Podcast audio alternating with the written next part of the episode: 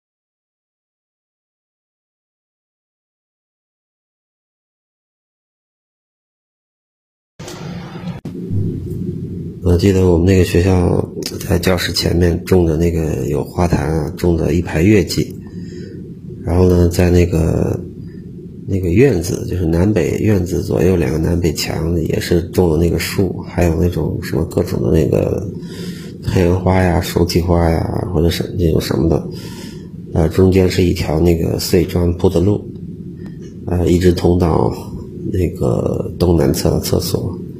门是在西南侧，就一个很这种一个小小院子哈，啊，那会儿那个老师，我们上课下课啊是老师用，就是用手去拉那个铃铛啊，那不是铃铛那敲下课钟嘛，大概有头那么大的一个钟挂着，然后那个两个老师就是轮流的去敲钟哈，比如上课了、下课了，因为下课之后。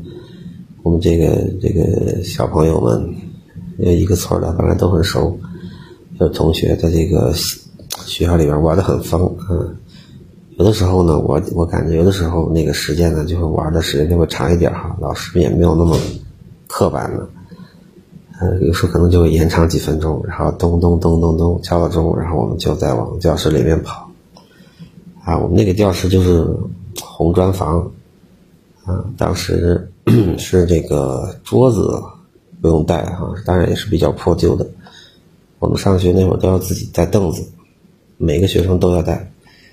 说这个你那会儿农村的孩子有多苦啊？啊，自己要搬着板凳去学校，然后在放假的时候再搬回来，开学再搬过去。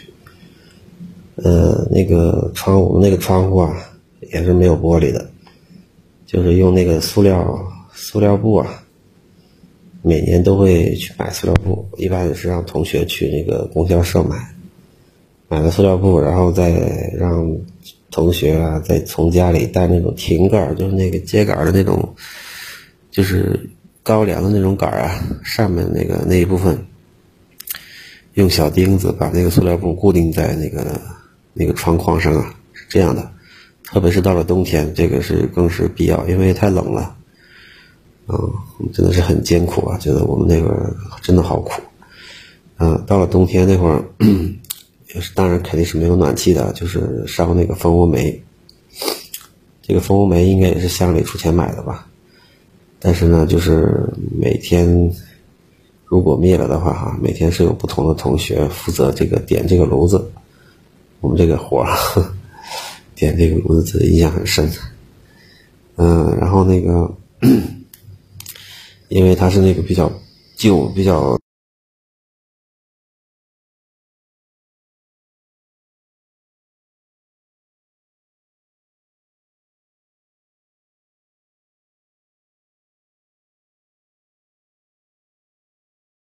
那个上课的时候那种一些很印象深的那种点滴啊啊，那会儿还有一个是上夜校啊，当然那会儿是没电的哈。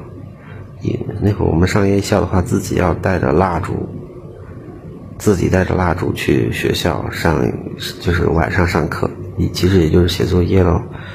老师看着，我也我也不知道为什么那会儿要上上要上夜校，啊，呃，除了上夜校，还有一个是那种我们那叫还有一个叫麦假。你像现在我们呃这个这个城里学校有这种。叫什么？这种春游假、秋游假，我们那会儿叫麦假，就在那个收粮食的那个时候，收麦子啊、收玉米的时候，就会放一天两天，然后让同学们自己去这去地里捡这个捡这个这个剩下的这些东西，比如说麦穗儿啊，或者是玉米棒子啊，就是丢下的这些，然后再到时候再统一拿回学校。呃，学校两个老师把他们呃弄一下，然后卖了，就是给这个补充的这个办学经费啊，嗯，是这样的。当然也好像也会给我们发个发点本儿，发个本儿，发个笔什么的吧。如果用这个钱的话，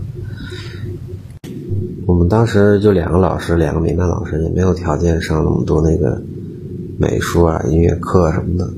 不过有一个老教师，就是在在乡里面的退休的老师。有一次我记得他给我们叫我们唱歌，他也就把那个谱啊抄到黑板上，然后那个怎么着，反正就学的很粗糙。嗯，那会儿那个上课下课啊，专门这个这个这个教室啊，就这这是谁负责这个擦黑板啊？这也是一项比较光荣的任务啊。一般都是个子比较高的这个 这个同学来来负责。啊，后来我们那个小学教学一些教学点吧，但是我填履历的时候都是填的小学哈。后来被撤销以后呢，这个小学就闲置了。再后来就卖给了一家，卖给了一家人。那家人在那儿把教室啊卖给了两家哈。这边的话就，呃，就是盖盖了那个住两两两两户人家，然后那个另外一半呢，就是他做了厂房。啊，他自己开了那个作坊，盖做厂房。也就是说，那小学的这个，其实还有一半的那个房是还在的，就是教室啊，也就是我上我上过课的那个教室，其实还在的。每年回家我也都去那家，因为我我我母亲呢，呃，有时候会在那个作坊里做个手工啊什么的。她她在家里，其实这个手工手工也简单，就弄弄毛巾呐，用用那种缝纫机啊那种。啊，烫啊，或者是打，或者是那个缝啊，啊，这些东西，最早的时候是做印刷，现在改做毛巾呐这种东西。现在那个，反正自从就是后来这个村里没有小学以后，后来也赶上这个这个这个小朋友也比较少，也比较金贵的。后来的话就是，呃，独生子比较多了，也比较金贵。后来这个我们村才有了这种，就是说接送孩子这种事儿，以前。都不用接送了，在本村村又小，啊，村里那会儿那个孩子也多，都是自己去上学。我我小学，我们家离的小学也就离了几十米，啊，可能就是五六啊五六十米吧。我都是自己去，全村的人都是自己去，嗯，那个那会儿就是这样。到了后来，像我侄子侄女他们那会儿都是，呃，老人家或者是父母吧，去开着电动车呀或什么的去送到这个邻村儿。去送了，然后到时候放学的时候再去接，哎，这是蔚为观止啊！